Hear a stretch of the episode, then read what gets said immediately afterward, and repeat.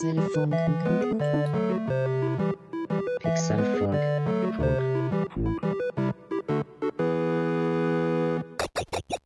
Hi, willkommen zum Pixelfunk Podcast. Ich bin Markus und bei mir ist Sascha.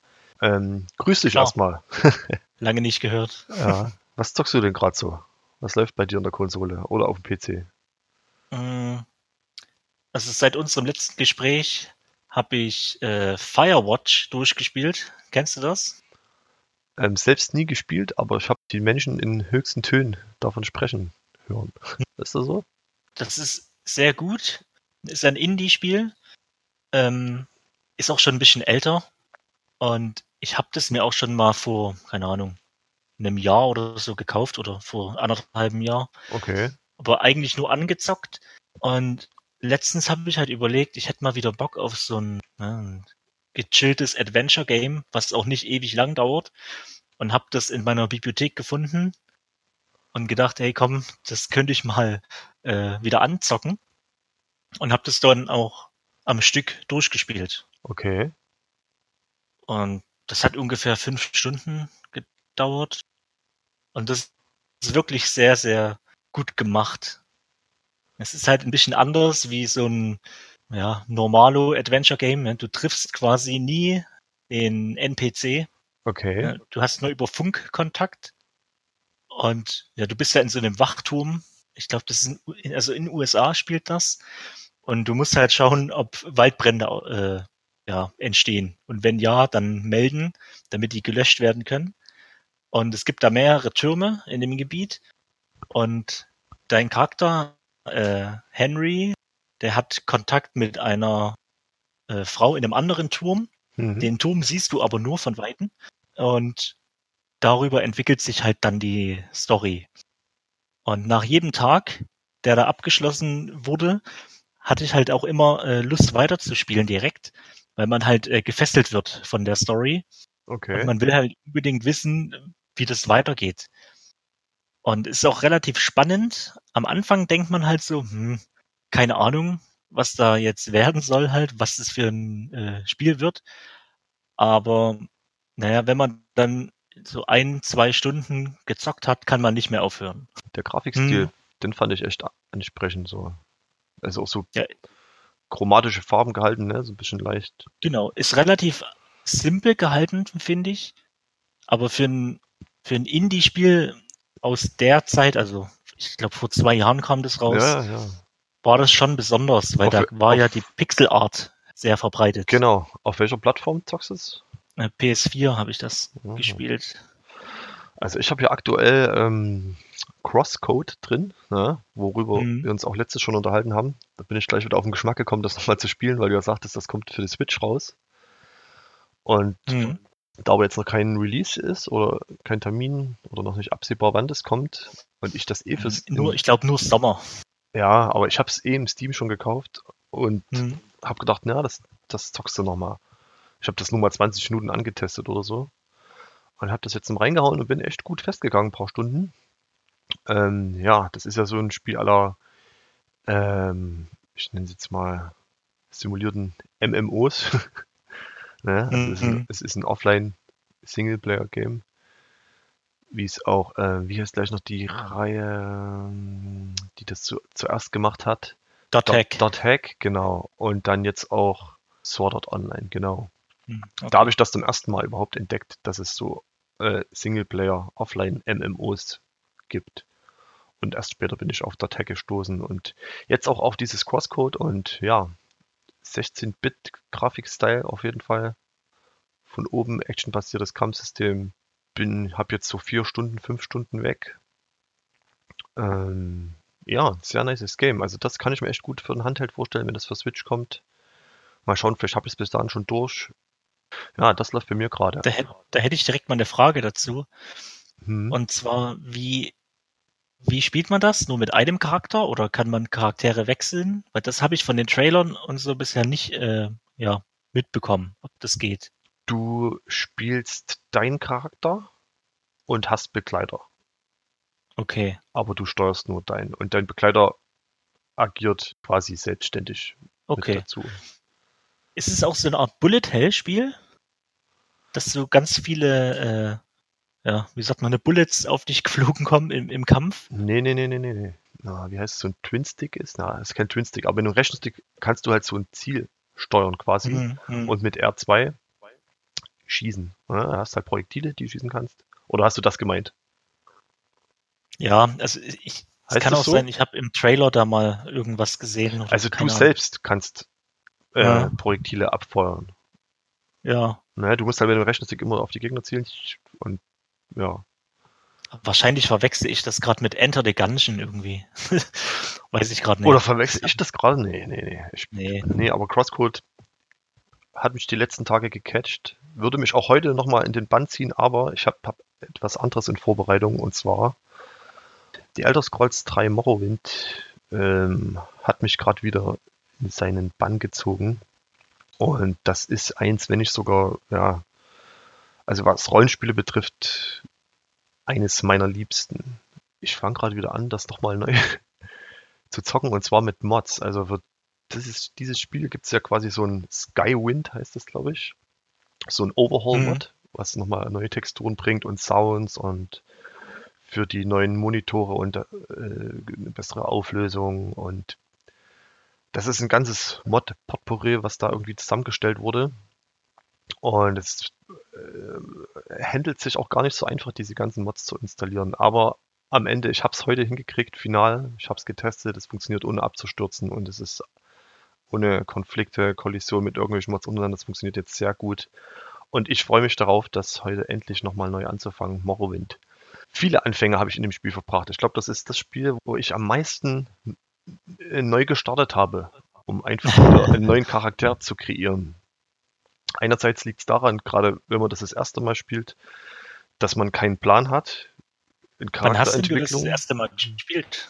Ja, tatsächlich im oder ein Jahr nach Release. Es kam 2002 raus für die Ur-Xbox und für den PC. Ich habe es auf der Xbox entdeckt. Und auch so ein Spiel gewesen, wo du dir nichts nehmen konntest. Ich kannte Elder Scrolls Morrowind. Äh, es hat mir nie etwas gesagt. Die Elder Scrolls-Reihe war für mich komplett neu. Morrowind war das erste Spiel, was ich aus dieser Reihe gezockt habe. Ich glaube, das vorher war ja Daggerfall, glaube ich. Ja, Daggerfall und Das war ja auch auf PC damals nur und auch irgendwann in den 90ern. Das war ja auch riesig. Aber nochmal kurz zum Entdecken, genau. Das die eben im anderen Verkauf. Und ich habe es öfter in der Hand gehabt und von dem, von dem, von der Rückseite des, des Games konnte ich mir nie was nehmen. Da war halt bloß ein Bild drauf, nur so eine Panoramalandschaft und ich konnte mir nicht vorstellen, dass das wirklich die, die Game-Grafik ist zu der Zeit.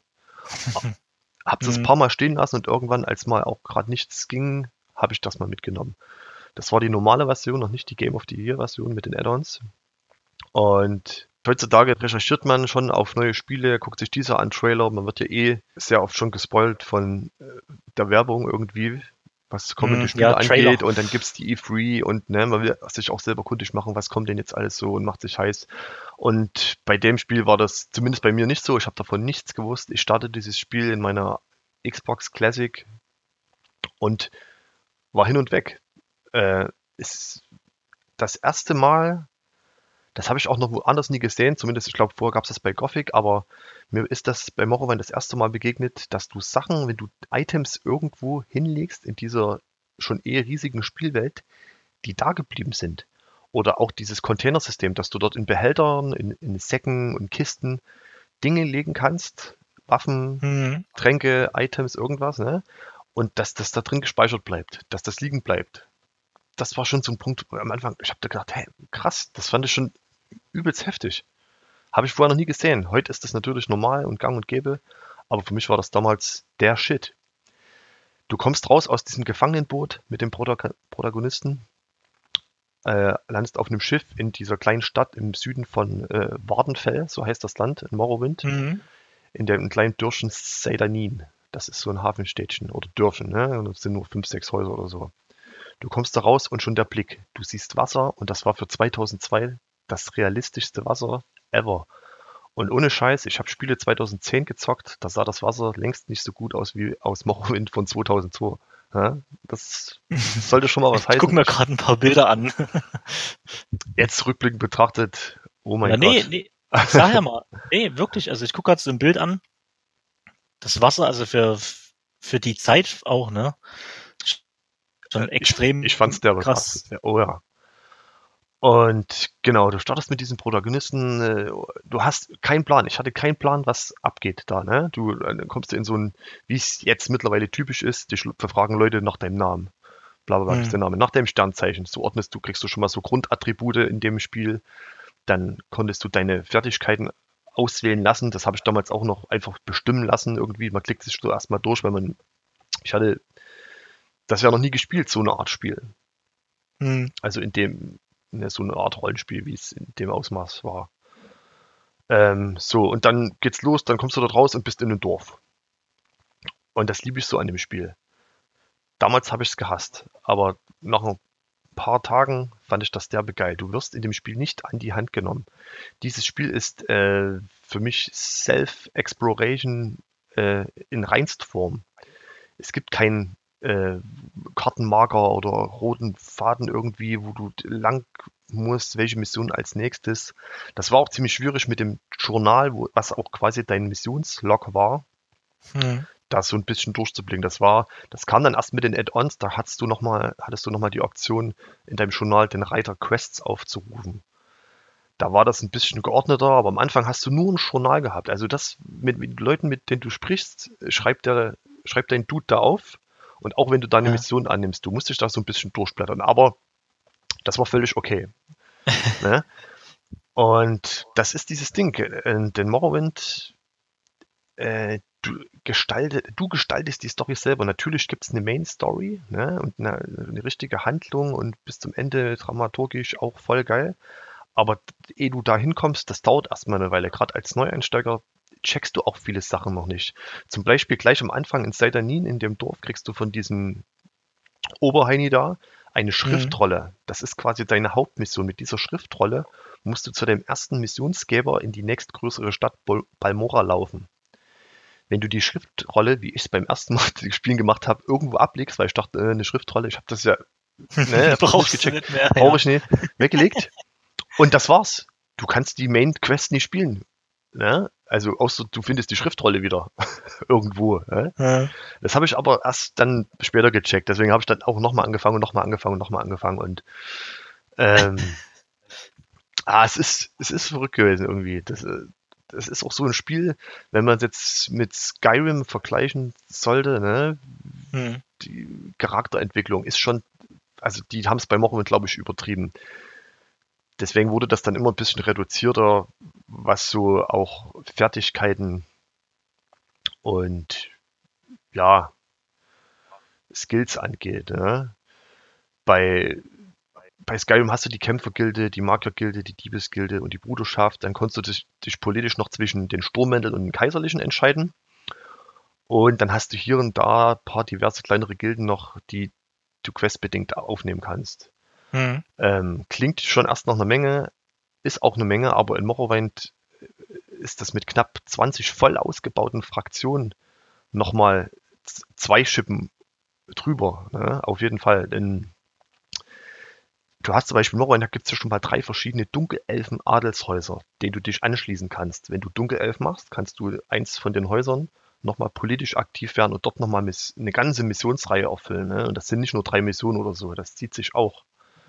Ähm, du kannst mit einem koloni kolonialen Kaisersoldat durch, dich durch die kompletten Militärsränge spielen. Oder du bist ein kirchlicher Missionar und willst Heiden bekehren. Ne? Du kannst auch so ganz äh, strange Zusammensetzungen spielen. Das ist irgendwie, habe ich damals auch noch nicht gecheckt, erst beim fünften, sechsten Mal durchspielen. Aber ja, du kannst auch, wie es in allen Elder Scrolls ist, dich von Vampiren beißen lassen und trittst einen von drei Blutsauger-Clans bei. Ne?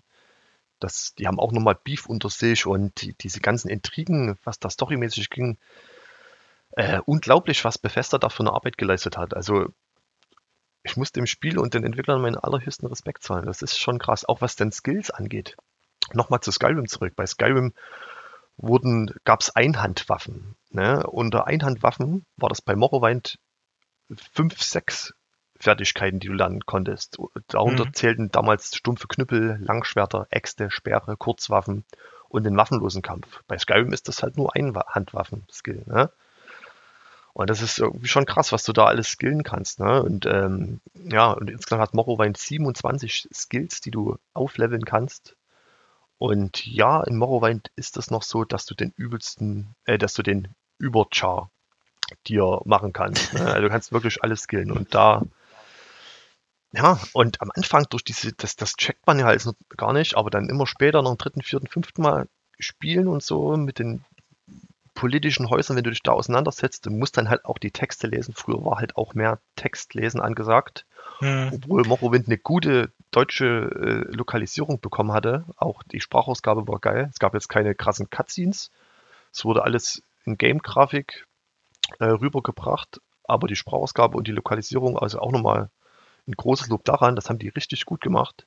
Ja, und irgendwann dreht man dann halt in Morrowind durch. Ne? Dann ich habe dann Marker gespielt, was noch reinem Selbstmord klingt. Ähm, das ist am Anfang richtig hart so. Du kannst dich gegen fast keine Monster wehren, weil du nichts kannst, aber das ist ja in vielen Spielen so, in vielen Rollenspielen. Der Magier ist am Ende eigentlich der King. Ähm, dann checkst du erstmal, also wenn du dann die Alchemie ordentlich beherrschst und die Tränke brau brauen kannst, ähm, dann brauchst du dir halt Tränke, wo du deine Intelligenz unendlich steigern kannst, wenn du dir die Zutaten leisten kannst. Und ja, du kannst dir Tränke brauen, um dich unsterblich zu machen und du kannst fliegen und äh, was irgendwie. Die Vielfalt in der Charakterentwicklung. Also ich kenne kein Spiel, was so komplex ist, was du hier in Morrowind machen kannst. Mhm.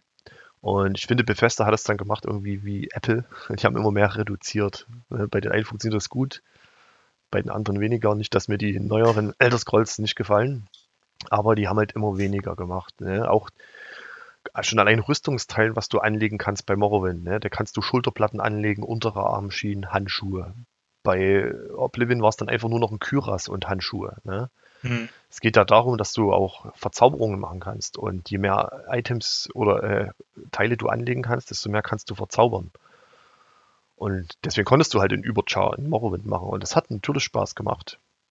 Die Fantasy in Morrowind viele Spiele äh, laufen nach Tolkien ab. Ne? Es gibt die, die Orks und Elfen. Ja, Elfen. Du hast ja, die Barbaren, du hast Drachen und ne, so. Morrowind hat. Das ist auch immer WoW-Schema. Ja, oder das WoW-Schema, genau.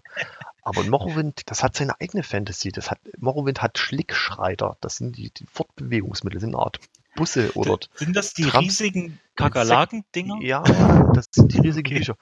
Aber weißt du, ich meine, das, das ist so krass. Es gibt Nomadenstämme, Städte, die quasi in, aus Insektoiden Chitin-Architektur bestehen. Chitin ist das so ein Insektenpanzer. Äh, hm. Material, sage ich jetzt mal. Daraus kannst du dir auch Rüstungen machen. Ne? Es gibt halt nicht nur Stahlrüstung und Goldrüstung und Zwergenrüstung. Ne? Der Morrowind ist da viel komplexer. Es gibt einen Ascheregen, ne? weil du die Atmosphäre rund um diesen Ascheberg nochmal also die, ne, dieses Feeling da, dieses düstere, heftige und krasse Feueradronaren hast du da mit diesem Ascheregen. Das ist eine ganz eigene Fantasy irgendwie. Ähm, mhm. Es gibt diesen Neravara, das ist quasi der Protagonist, der Auserwählte quasi, ne, der das wieder äh, ins Gleichgewicht bringen soll ne, in dieser spannenden Welt. Und es sind halt nicht einfach nur Wikinger oder Bar Barbaren, die die irgendwie adoptiert haben. Ähm, ja, das ist. Ja, das ist cool. Diese politischen Intrigen. Ja, ja, und auch diese politischen Intrigen, was da irgendwie abgeht mit und auch mit dieser Vampirzivilisation und dann, ja, es gibt viele kleine tragische Geschichten, die du damit erlebst und dann gibt es so viele Bücher, die du lesen kannst und was auch nochmal kleine Geschichten in sich sind. Ähm, ja, es ist irgendwie, und dann, was die, die Städte, die Architektur, die Dörfer in dieser Welt, diese Pilzstadt, wo nur verrückte Magier wohnen, ne? das ist irgendwie auch so funny gewesen. Du kommst dorthin, hast, betrittst so einen Ort das erste Mal und keine Ahnung, mich hat es da jedes Mal weggehauen. Bei mir war die Kinnlade ständig unten bei dem Spiel, beim ersten Durchschwann. Wie gesagt, ich habe von dieser Hauptstory nichts mitgekriegt. Ich habe mein eigenes Abenteuer erlebt. Und ja, noch und zu den Städten, genau, was ich sagen wollte. Wie weg, wie weg das kannst du mal googeln, kannst du mal reinziehen. Das ist auch so eine mhm. auf dem Wasser, so eine Tempelstadt, kann man schon sagen, wie so Pyramiden, mehrere angeordnet, in, miteinander verbunden auf dem Wasser. Wie schreibt man das? V-I-V-E-C. Ah, hier, okay. Vivek City, okay. Vivek, Ah, genau. hier. Mhm. Ähm, benannt nach ja, das diesem, sieht schon benannt nicht nach dem nach einen normaler Gott. Fantasy aus. Ja. Ja, und das ist ein. Und wo ich das erste Mal da war, das ist so krass. Da gibt- sind die Tempelanlagen und dann irgendwie weg schwebt in der Luft. Ich weiß nicht, ob du das auf irgendeinem Bild siehst. Hast du so einen Mhm. Überblick von so einer Stadt? Da schwebt in der Luft hinten eine, ein, eine Art Nuss.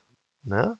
Da ja, hier sehe ich, genau. So Da ist quasi so, ja, da Ding. kommst du halt nur mit dem Levitationszeug hin. Oh, Das, also, bam, einfach, das ist mindblowing, dieses Spiel. Und ich finde, jeder, der irgendwie was für Rollenspiele übrig hat, sollte sich das mal angucken. Und mit Geduld und Interesse vielleicht versuchen, in die Spielwelt einzutauchen. Und wenn das tatsächlich gelingt, dann lässt einem das Spiel einfach nicht mehr los.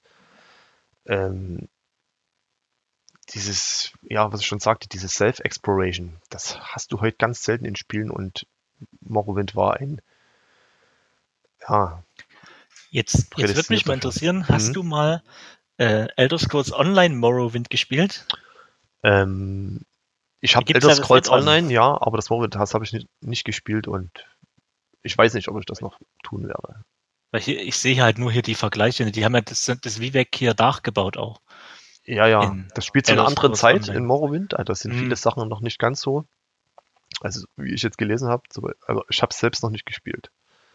Ich würde auch mal davon ausgehen, so wie du jetzt erzählt hast, dass es natürlich vom, vom, Un, vom Umfang her und so auch massiv reduziert ist, ne? Wahrscheinlich. In, in Online. Im, ja, ja. Ja, das haben die schon gesagt, die ist auch die Quadratmeterfläche ist auch wesentlich kleiner. Ja, also, okay.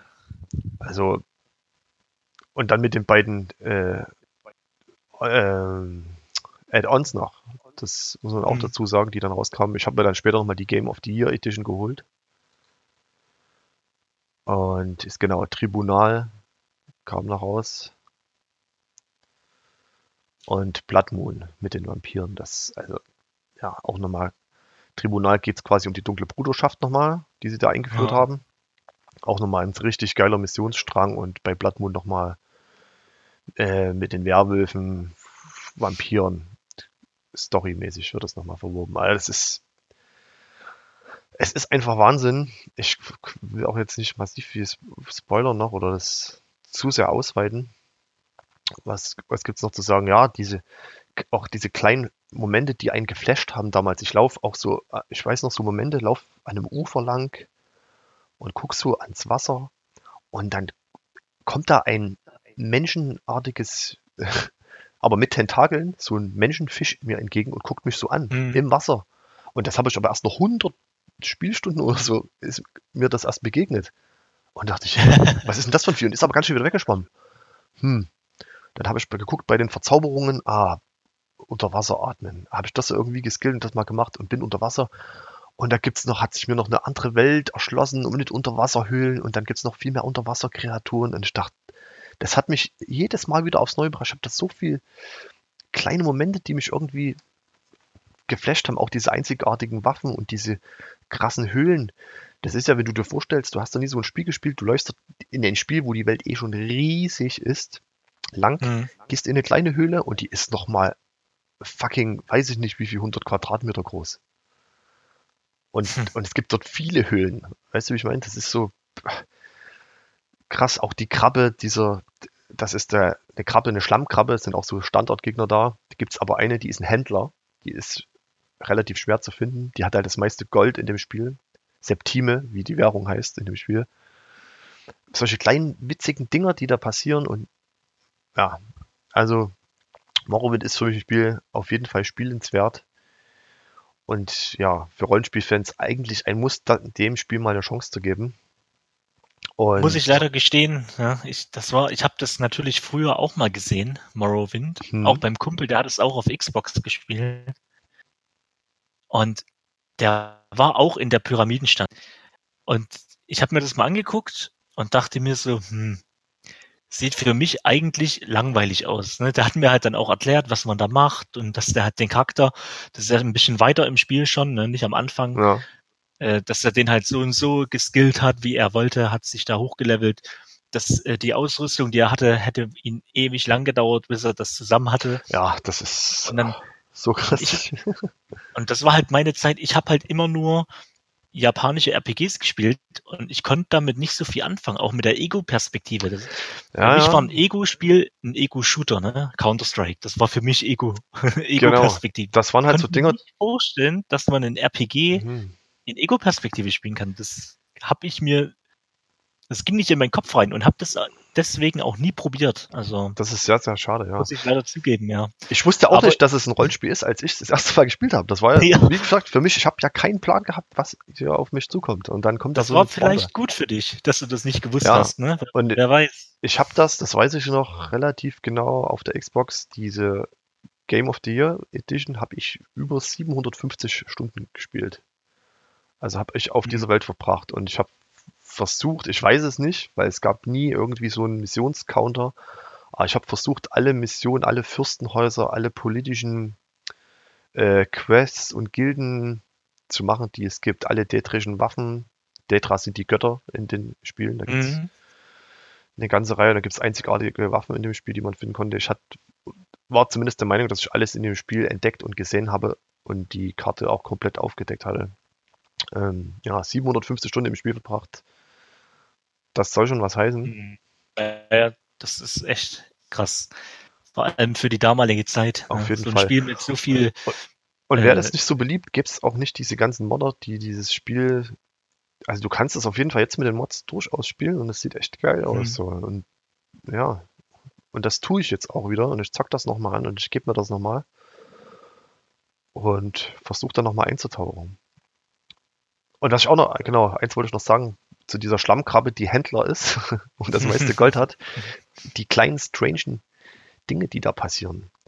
Äh, gerade am Anfang, wenn du dann aus dem ersten Dorf raus bist, fällt auf einmal ein Magier vom Himmel. Ne? Ja. Also so eine ganz komische Sachen sind da irgendwie so. Die kommt der Typ da an, es kommt eine, unten eine Sprechblase ne, mit äh, ganz vielen A's. Der fällt vom Himmel und stirbt. Du ziehst dir dann seine Kleidung an, nimmst seinen Hut, weil du am Anfang eh noch nichts hast, seine paar Septime und noch ein Zauberbuch mit. Und Mhm. viel später erfährt man dann über Büchern und Unterhaltungen, dass halt, da geht es halt um den Typen, der halt einen Levitationszauber ausprobiert hat und so hoch geflogen ist und sich nicht darüber Gedanken gemacht hat, wie er landet. Und also so lauter kleine witzige Geschichten, auch Skooma. Das ist ja Mhm. quasi die Droge, das ist sowas wie Opium, würde ich jetzt mal vergleichen mit unserer echten Welt. Ja. Skooma, da gibt es so Skooma-Farmen, wo das angebaut wird und das ist halt illegal, ne? Das wird halt auch verfolgt in dem Spiel, wenn du da Besitzer bist oder abhängig von diesem Zeug. Ähm, und das sind alles so Sachen, die, oder meiner Meinung nach, in so einem Spiel das erste Mal aufgetreten sind, noch vor Fable und anderen Spielen, die irgendwie, ne, wo du von anderen Sachen abhängig werden konntest oder wo es Drogen gab. Und die sind, ja, mir ist das das erste Mal in so in Morrowind begegnet. Ja, das finde ich einfach, hat mich sehr fasziniert damals. ja, das klingt auf jeden Fall echt. Also Echt ich, krass. falls du nochmal die Zeit hast, es kostet auch nicht mehr die Welt. Ich glaube, das kriegst du schon für unter 10 Euro irgendwie bei Wo GOG denn das? oder Wo könnte ich mir denn das kaufen jetzt, wenn ich das noch nicht habe? Vielleicht auch für alle die, die sich jetzt da mal dran probieren wollen. Na, auf GOG auf jeden Fall. Bei Steam haben sie es. Auf, ähm, also was jetzt online Okay. angeht. Also es ist sehr günstig. Ich glaube auch, du konntest das auch bei Bethesda, Bethesda online kaufen. Oder war das mal so? Ja, es gibt es auf jeden Fall für einen schmalen Taler. Manchmal sind auch Angebote oder so, wo du das mal für 2, 3 Euro kriegst. Da Hm. kann man auf jeden Fall zuschlagen. Ähm, ja, da hat Bethesda ja echt ein Ding rausgehauen, was mich jetzt, äh, das ist jetzt schon 17 Jahre später, ist das so? Ja. 16, 17 Jahre später nicht mehr loslässt, dieses Spiel. Oder wieder festhält. Ja, Mich hat's zumal wiedergeholt. das, ja, und das Gute ist ja, dass du auch heute ne, durch die Modding-Szene natürlich auch an allen Sachen schrauben kannst, ne? Von Grafik bis wahrscheinlich auch äh, selbst erstellte Quests und bestimmt auch, auch neue äh, Länder oder sowas. Ge könnte ich mir vorstellen, dass es da alles gibt. Ja, Ja, das, das macht es halt auch nochmal interessant für, für Leute, die es vielleicht früher schon mal gezockt haben, aber halt es wieder in Vergessenheit äh, geraten ist, ne, da nochmal reinzuschauen. Also es gibt da, ich bin da auf jeden Fall aller Jahre gucke ich da mal rein im Internet und ähm, recherchiere da ein bisschen. Es gibt viele sehr ehrgeizige Projekte. Also ursprünglich gab es mal das Projekt Skywind. Das war relativ kurz nach dem Release von Skyrim, dass die Morrowind in Skyrim-Grafik quasi anbieten oder entwickeln wollen. Ähm, Das wurde dann so ein bisschen überarbeitet, weil dann eher schon so ein Overhaul-Patch-Mod äh, rauskam irgendwie, der das schon so gemacht hatte, wo da war das Skyrim-Projekt schon wieder obsolet. Ich weiß nicht genau, ob die das dann gecancelt haben. Und jetzt die letzten, ich glaube vor zwei Jahren kam das raus oder drei Jahren, das Projekt Tamriel, das kam dann mit Elder Scrolls Online gleichzeitig, weil für Elder Scrolls Online kannst, kannst du ja alle Gebiete bereisen, beziehungsweise Ja. kommen stetig durch DLCs mehr Gebiete dazu, um irgendwann die komplette Welt Tamriel, den Kontinent, äh, komplett zu haben. Und ja, das letzte Projekt von diesen Leuten war dann, dass die in Morrowind, also du spielst ja quasi nur auf dieser großen Insel Wardenfell. Morrowind hat, hat ja auch noch ein bisschen Festland. Hm. Und das hieß dann Project Tamriel. Und da haben die versucht, das Festland noch mit nachzubauen. Und das kann man sich auf jeden Fall kostenlos runterladen, diesen Mod. Aber das wächst natürlich stetig weiter. Das ist äh, noch nicht beendet irgendwie, dieses Projekt. Es hängt auch immer davon ab, wie viele Leute da sich beteiligen, da mitmachen. Aber ja, es gibt auf jeden Fall, wenn man danach googelt, einen kompakten mit zwei, drei Downloads äh, hat sich da schon einen kompakten Mod, wo du dein Morrowind overhaulen kannst quasi und wieder hübsch machen kannst. Nee, ich kann es nur empfehlen, also auch du, Sasch, wenn du nochmal die Gelegenheit hast, du kannst natürlich auch die ganz normale Vanilla zocken, um mal einen kleinen Einblick zu kriegen, aber das Spiel Hm. hat's schon in sich. Ich habe gerade gesehen, bei Steam 14,99 Euro äh, Game of the Year Edition. Okay, das ist ein guter Preis. Die hatten es jetzt auch mal im Angebot, hatte ich schon mal gesehen vor Mhm. ein, zwei Monaten. Aber ja, wenn du mal eine Zeit hast, kannst du das schon nochmal. Ja, cool. Nee, du hast mir schon auch früher immer mal erzählt, wie, wie geil das ist und Ja, na, weil du nicht halt. so richtig im Detail, aber ich weiß halt nicht, wie ich, wie es jetzt für mich ist, wenn ich es jetzt nochmal spiele, ob, ob man sich nochmal genauso drin verliebt. Weil Ah. heute kennt man halt alles, ne? Und heute ist man auch, ich, man ist auch ungeduldiger durch die, nee, die, die Spiele machen es eine einfache Mission zu erfüllen, gerade durch, gehst auf die Map, hast Missionpunkt Schnellreise, machst dahin. Das hast du da nicht. Es gibt quasi keine wirkliche Schnellreise. hm, Ähm, und du hast auch nicht immer von Punkt A zu B, geht dorthin, holt das und, und es ist alles markiert und die Charakter haben schon ein Ausrufezeichen über den Kopf. Das ist halt nicht in dem Spiel. Und dieses Self-Exploration, das hat mich halt damals so derbe geflasht, weil du rennst einfach los, du gehst in die Wildnis, du weißt nicht, was abgeht. Oh, hier ist, sind starke Gegner, hier kann ich halt nicht hin, gehst halt da lang, triffst irgendwelche Typen, nimmst Missionen an, ähm, entdeckst, also ne, gehst in eine Höhle rein, wo du bist teilweise den ganzen Abend, also in einem Real-Life-Abend in so einer Höhle, weil es da so viel zu entdecken gibt.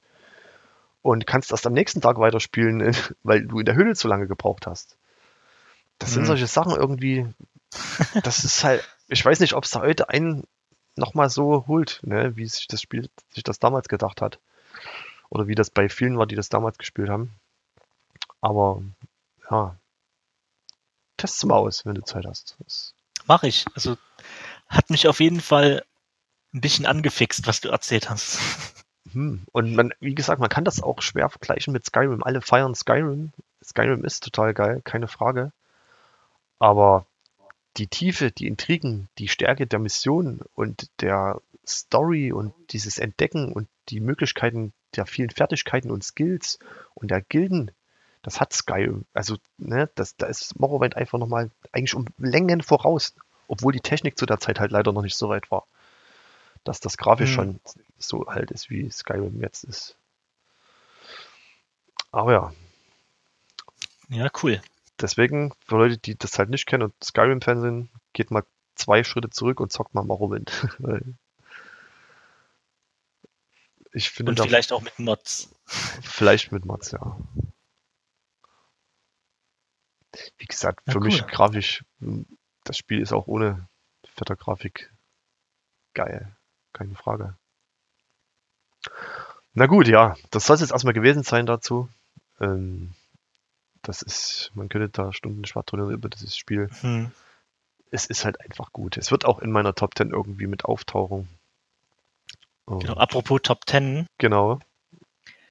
Und zwar, das wird jetzt unsere erste mh, längere Rubrik sein für die nächsten Episoden.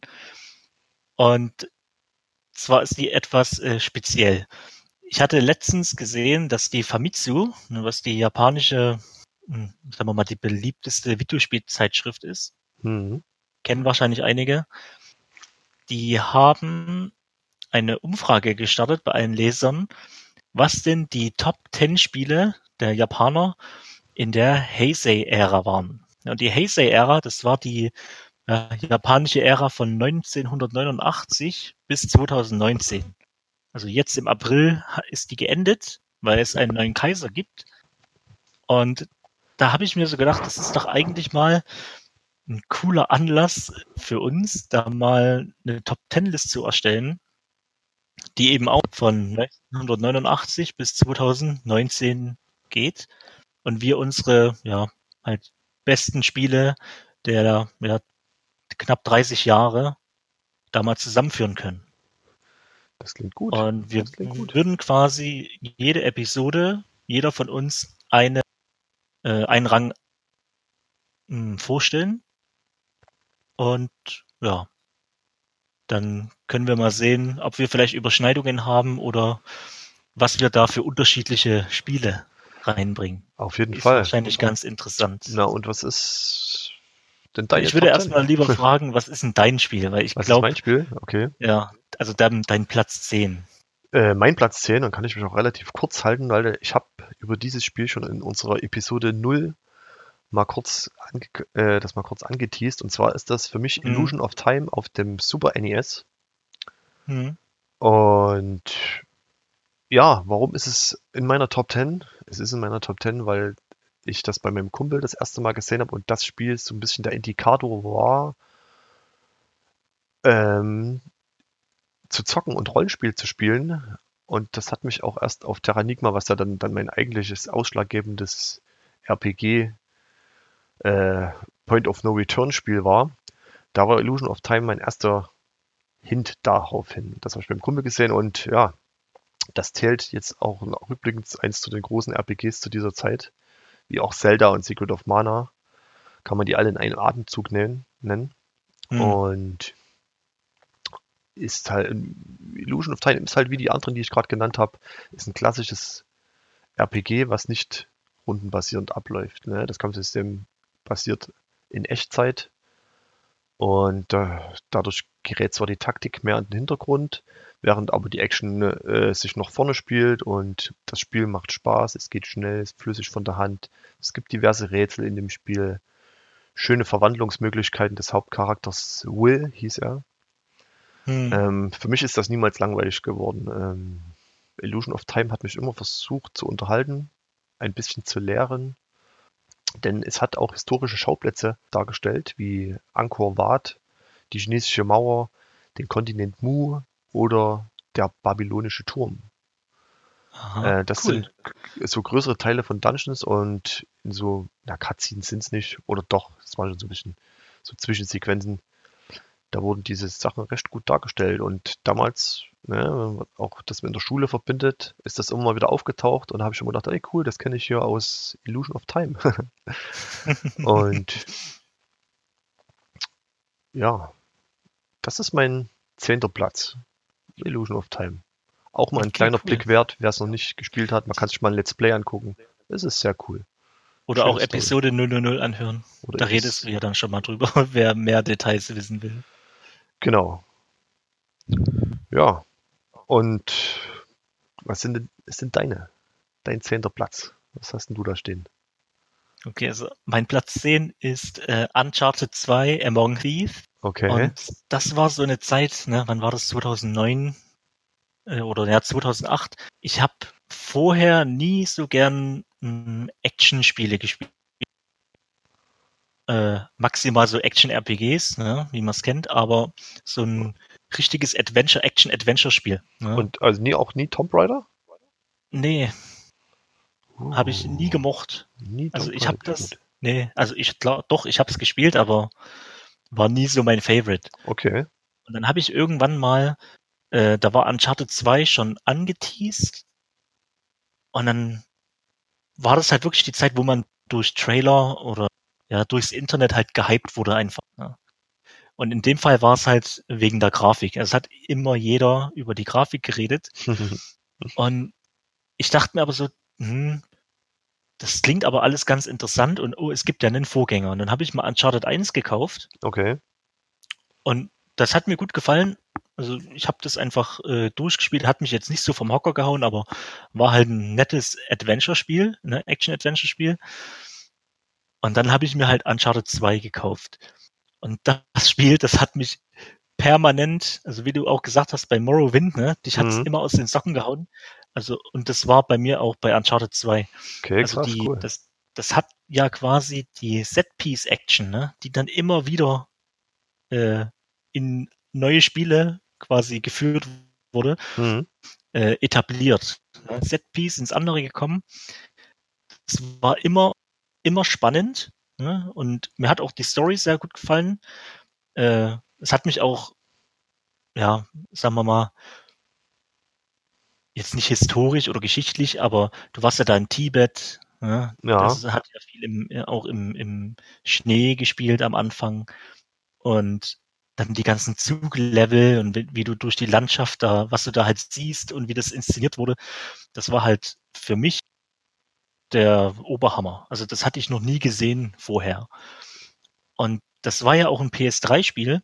Mhm. Und für mich war ja immer, ich hatte ja immer sehr viel PC gespielt und ich wusste ja auch, okay, auf dem PC, äh, der ist immer leistungsfähiger als eine Konsole und du wirst halt immer, wenn du Multiplattform-Spiele hast, äh, auf dem PC spielen, weil das ist da einfach besser. Aber da ist mir erstmal klar ge- geworden, was halt eine Konsole eigentlich leisten kann. Ne? Und sowas hast du damals auch nicht auf dem PC gesehen. In dem, in dem Umfang und in der Detailtreue. okay. Das ja, hat mich wirklich fasziniert. Und seitdem bin ich auch Uncharted-Fan, also habe mir dann auch alle anderen Teile gekauft, habe auch überlegt, ob ich äh, vielleicht Uncharted 4 äh, auf den Platz 10 nehme. Aber ja, Den Uncharted auch 2 nicht hat das quasi ausgelöst bei mir, drum habe ich mich jetzt im Endeffekt dafür entschieden. Und ja, also ich kann es jedem empfehlen. Ich habe also das Original hat auf PS3 gespielt. Ist es gut gealtert, das Spiel? Hast du es mal wieder gesehen? Du mal wieder ja, du gespielt? kannst ja den Remaster kaufen, ne? Das, also Ah, stimmt, ja. es gibt ja Uncharted 2 und 3 für die PS4. Also würde ich quasi auch die Version empfehlen, wenn man Okay. wenn man sich aussuchen Ich habe halt nur Uncharted 4 gespielt kann. Mhm. und war voll begeistert. War auch ein Ja, geiles es- Spiel. Ich sagte Uncharted 2, ich weiß eben nicht, wie das jetzt ist, weil natürlich viele Sachen, je, also viele Spiele haben ja die, äh, wie ich schon sagte, ne, die Setpiece-Sachen reingebracht. Ja, ja. Und ich weiß jetzt nicht, wie, wie gut das im Vergleich ist zu den Spielen, die das jetzt noch so machen. Ne? Also dafür ist es zu lang her, dass ich das gespielt habe das letzte Hm. Mal.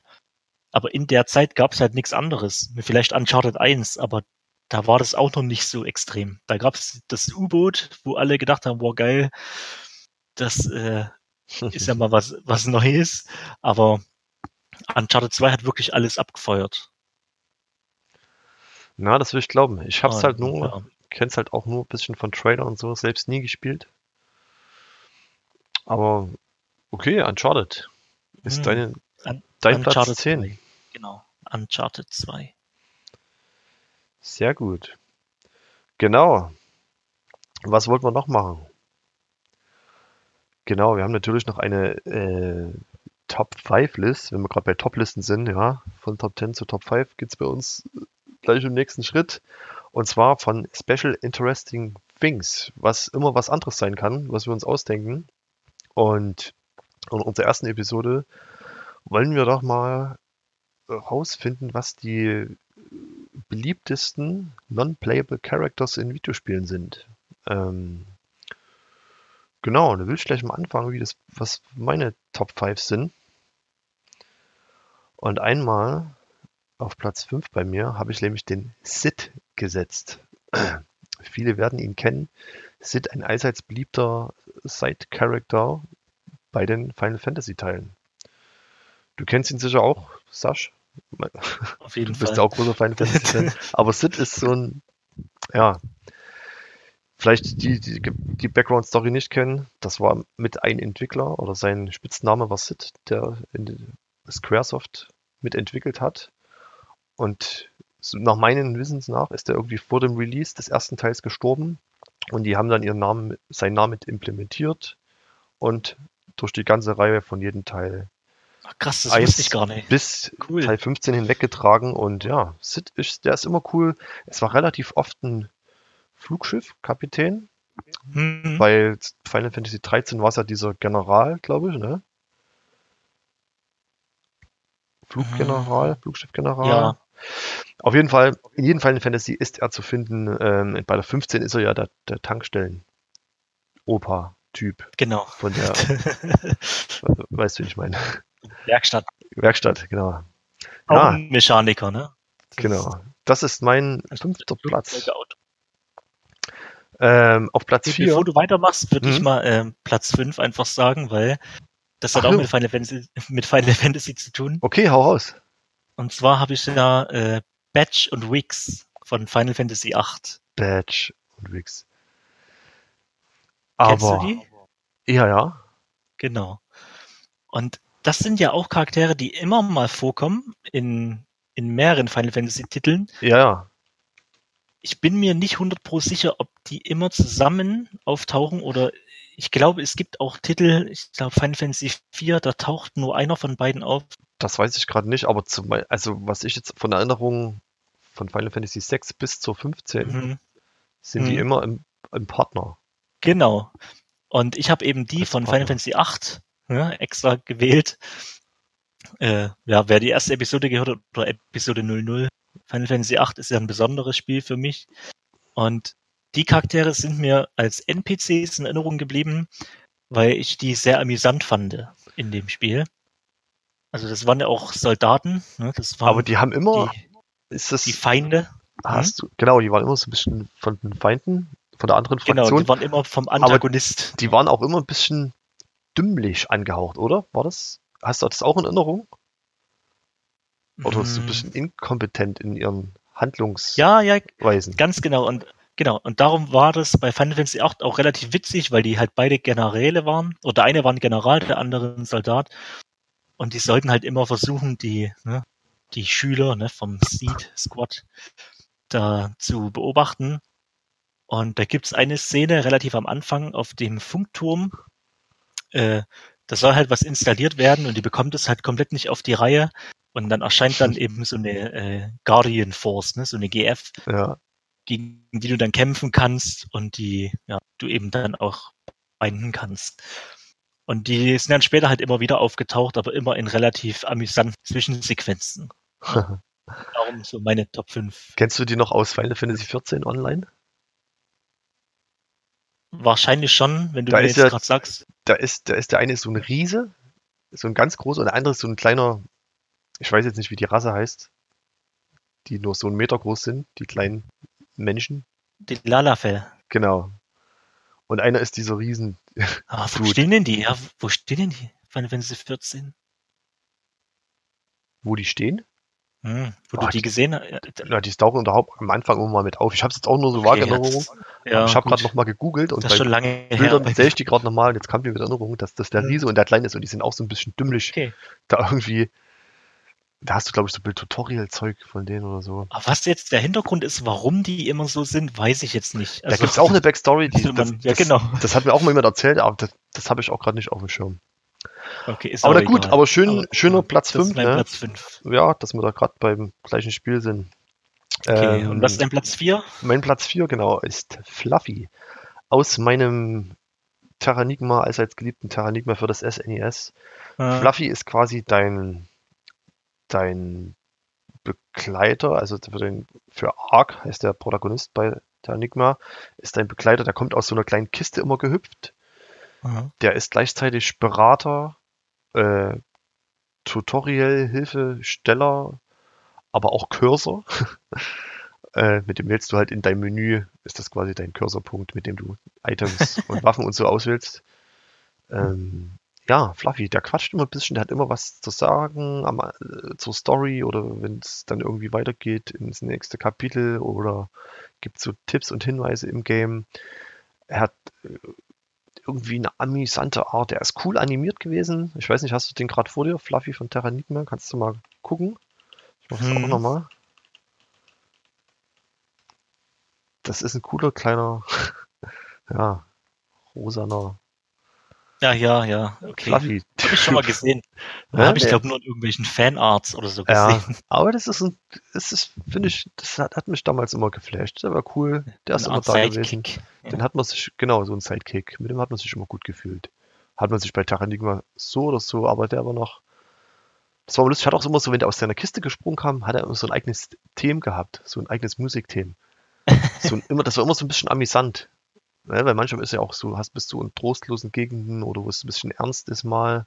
Mhm. Und dann gehst du zum, zum Fluffy rein in dein Menü. Also du springst dann quasi in die Kiste. Ich glaube, ja genau so war das. Arc springt in die Kiste rein und drin ist der Fluffy, mit dem du alle äh, Menü, Items, äh, Statistik und so, die ganzen Menüpunkte durchdrücken kannst. Und da lief immer so ein kleines Team ab. Das war cool.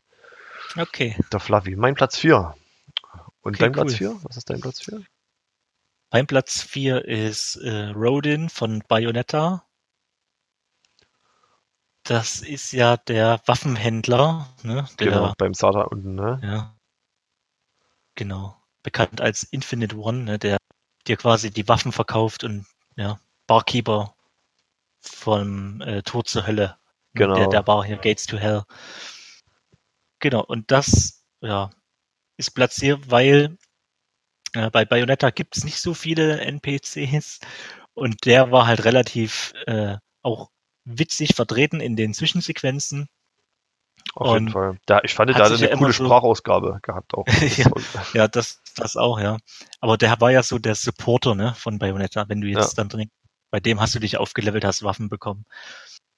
Und ja, den kann man auch äh, bekämpfen, wenn man ganz auf Bayonetta spielt. Aber da komme ich dann in irgendeiner anderen Episode nochmal dazu. so als Secret Boss. Okay. Ja, Gut, das, da bin ich Das- zu weit weg von ja. Bayonetta, dass ich solche Geheimnisse weiß. Aber das wirst du uns nochmal erklären, wenn es soweit ist. Jo, dann habe ich meinen Platz Nummer 3, wenn ich das sagen darf. Und zwar ist das wieder aus einem SNES-Spiel. Und zwar ist das Zora Zottelzopf aus dem Spiel Secret of Evermore. Auch ein klassisches Hm. Action-RPG zu dieser Zeit auf dem SNES gewesen. Und Zora Zottelzopf, ähm, also wer das nicht kennt, Secret of Evermore ist so ein, dieser Protagonist ist ein, ja, ein namenloser Junge aus einer Stadt, der in die mystische Welt Evermore gezerrt wird. Ähm, ja, du, du durchstreifst verschiedene Ep Epochen der Zeitgeschichte und triffst dabei auf unterschiedliche Menschen und Monster. Und am Anfang Mhm. bist du in dieser Urzeit, in dieser prähistorischen Zeit. Und das erste kleine Dörfchen, so ein, so ein prähistorischer Stamm, den- wo du zuerst äh, auftriffst. Ähm, und da ist die, ist das Oberhaupt quasi, wird zuerst Feuerauge genannt. Und nach weiteren Gesprächen offenbart sie dann ihren richtigen Namen und sie nennt sich Zora Zottelzopf. Ein wichtiger Schlüsselcharakter und cooler NPC bei Secret of Mana, äh, Secret of Evermore. Ähm, ja. Ich glaube, mit ihr geht dann auch die Story los, wo du in dieser prähistorischen Welt diesen Alchemisten zurück ins Dorf bringen musst und da kriegst du so ein bisschen deine erste Spielewelterfahrung in dem Spiel. Ja, Zora Mhm. Zottelzopf, cooler Charakter, rote Haare, rote Zöpfe, eine Brille auf, so ein kleines Mädchen, ich schätze mal so zwölf Jahre, würde ich jetzt mal schätzen. so kindlich halt gehalten, ne, wie das der Style damals war. Ähm, ja, das ist mein Platz Nummer drei. Okay. Hm, Sorry. Ah, sorry. Äh, mein Platz 3 ist Sieg von Infamous. Was nochmal? Und zwar äh, Sieg von Infamous. Okay. Also der beste Freund vom, vom Protagonisten Cole. Hm. Und zwar, das fand ich äh, auch in den Spielen allgemein sehr gut. Äh, es gab ja immer die äh, Choice zwischen gut und böse ja, bei den bei Infamous. Ja. Und egal was man gemacht hat, der Sieg war halt immer der beste Kumpel vom Cole. also der hatte immer, hat zwar manchmal gesagt, okay, das hätte ich jetzt vielleicht nicht so gemacht, aber stand halt immer hinter dem. Und das war auch so ein Charakter, der dich halt immer begleitet hat über das ganze Spiel über und auch ja manchmal seine Meinung äh, zu deinen Entscheidungen äh, dazugegeben hat. Und das war auch oft sehr amüsant. Und der Charakter an sich ist ja auch, naja, wie eine Parodie für den, ja, wie sagt man vielleicht, Klischee-Gamer.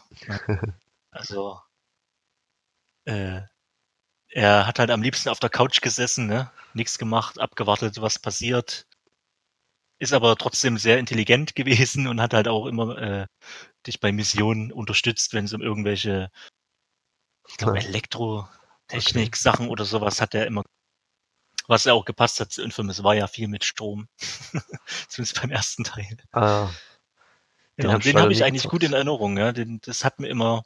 Ich war auch froh, dass er im zweiten Teil noch dabei war, obwohl halt der Hauptcharakter eigentlich komplett anders aussah. Das war ein bisschen weird, aber genau. Das ist mein Platz drei. Okay, dann hau ich mal direkt meinen zweiten raus. Da will ich auch gar nicht so lange drüber quatschen. Und zwar ist das Dr. Robotnik aus den Sonic-Spielen. Ja. Sonic hatte ich ja noch meine Sega-Phase vor meiner SNES-Phase. Sega Master System, das klassische alte Sonic drauf gespielt und Dr. Robotnik in seiner fliegenden äh, Kugel, ne, Levitationskugel, wo er drin hing. Er war quasi selbst so rund wie die Kugel mit einem, und sein Kopf oben drauf mit so spitzen Zacken dran und hat halt immer die ganzen Tiere, hat er immer entführt, der Bösewicht. Genau. Der Ähm, Klassiker. Tiere entführen. Tiere entführen. Und der gute alte Sonic, der wollte natürlich seine Tierkollegen wieder zurück in den Wald holen. Und hat er gegen Dr. Robotnik gekämpft. Nee, ich fand ihn cool, weil er war immer so der nie ernstzunehmende Bösewicht halt, ne? Der, weil ich den so dick und so lustig fand und der ist da so rumgeflogen. Den konnte man einfach nicht ernst nehmen. Und von da hatte ich auch nie Respekt vor diesem Endboss quasi. Ähm, aber ich fand ihn sehr cool und deswegen ist der in meinen Top 5 mit drin. Dr. Robotnik aus Sonic. Ja. Okay. Mein Platz zwei ist die Prinzessin von Fat Princess. oh ja. Und zwar aus dem einfachen Grund, ich fand das Spielprinzip von Fat Princess äh, ganz cool. Ne? Du musst die Prinzessin fett füttern, damit dein, das Gegnerteam die nicht entführen kann. Als so eine schöne Parodie auf die, auf die Klassiker. Ne? Und das Genau. Multiplayer-Spiel war halt auch super. Äh, das, wird, Und- das hätten wir mal auch mal spielen können zusammen. Ja, Das ist eigentlich so ein Fat cooles Spiel gewesen. Princess. Shoutout to Fat Princess. Fall. Sollte jeder spielen. genau, da, darum Platz zwei. Sehr gut. Und wobei, jetzt haben wir natürlich von 5 bis 1 gemacht. Ich, ich wollte mich eigentlich gar nicht auf einen Favoriten festlegen. Also Sid Hm. oder Fluffy könnte jetzt auch Platz 1. Ich, das war jetzt nicht. Ich hoffe, Okay, bei mir ist es das. tatsächlich. Bei dir ist es äh, wirklich so? Bei mir ist es eine Rangliste, ja, ja. Okay, also bei mir Platz ist- 1 ist bei mir auch wirklich der Platz 1. Ja gut, das ist eigentlich ist es eine Top 5. Ich, beim, ich konnte mich dann halt nicht entscheiden, weil die relativ gleichwertig für mich alle waren Mhm. irgendwie. Na Gut, ja, das wird sich wahrscheinlich in anderen Episoden bei mir dann auch so. Ja, genau. bei dir vielleicht auch anders. Das sehen wir dann. Aber das ist ja hier ne, nicht in Stein gemeißelt. Aber zuletzt, genau, möchte ich meinen, den sozusagen Top One, äh, den ersten sagen, ist das Will oder Willy Wright vom SimCity SNES. Da gab, den gab es auch noch später und Will Wright, der war auch, das war ein wirklicher Entwickler, Ja, ja, genau. Der, Der- hat so erfunden. das mit erfunden hat und programmiert hat, dieses SimCity. Und da war da quasi bei SimCity auf dem SNES, ha- habe ich ihn halt nur kennengelernt, da hat er als Ratgeber gedient. Er ist immer aufgetaucht. Du konntest ihn auch immer einmal nach so einer Jahresprognose oder äh, Jahresbilanz fragen. Der Mhm. gibt immer mal ein paar hilfreiche Tipps irgendwie, ja, zu viel Straßen, bau mehr Schienen, zu viel Industrie, du brauchst mehr Wohnhäuser, bla bla bla, sowas geben.